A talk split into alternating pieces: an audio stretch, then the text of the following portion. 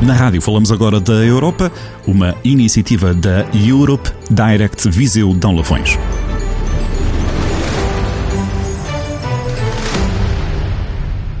Olá a todos, o meu nome é Inês Fonte. Eu sou o João Correia. Sou Carlos Ferreira. Sou o Rodolfo Novac. Este podcast é realizado no âmbito da economia europeia e o tema que vamos abordar são as medidas tomadas pela UE para apoiar o turismo no próximo verão. A União Europeia reuniu na semana passada com os diversos Estados-membros para definir um plano para facilitar o turismo no verão 2021, permitindo flexibilizar as restrições em viagens. Ficou acordado que quem já tiver sido vacinado não terá de ser obrigado a fazer o teste, nem quarentena obrigatória.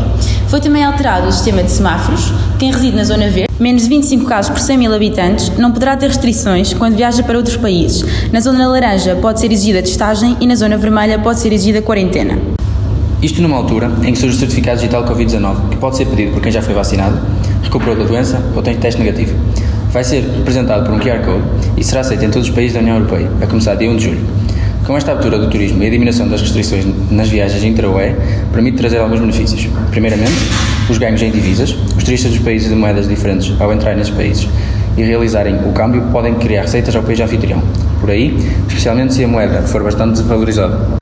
Um outro benefício prende-se com contribuição para as receitas do Estado, através de, por exemplo, dos gastos com o consumo por parte dos turistas, contribuição indireta, ou através dos impostos sobre os rendimentos do emprego turístico e das empresas turísticas e por coisas como as taxas de partida, contribuição direta, que aumentam assim as receitas do Estado, que por sua vez pode reinvestir no turismo ou noutro setor mais carente.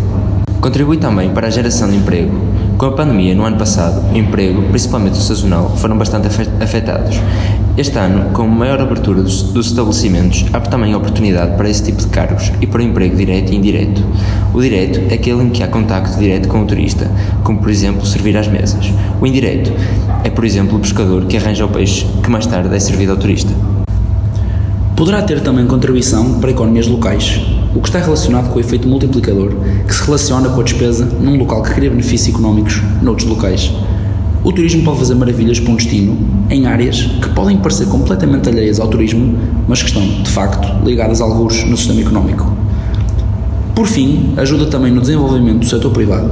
O setor privado tem se desenvolvido continuamente dentro da indústria do turismo e possuir um negócio dentro do setor privado pode ser extremamente lucrativo, tornando isto um impacto económico positivo no turismo.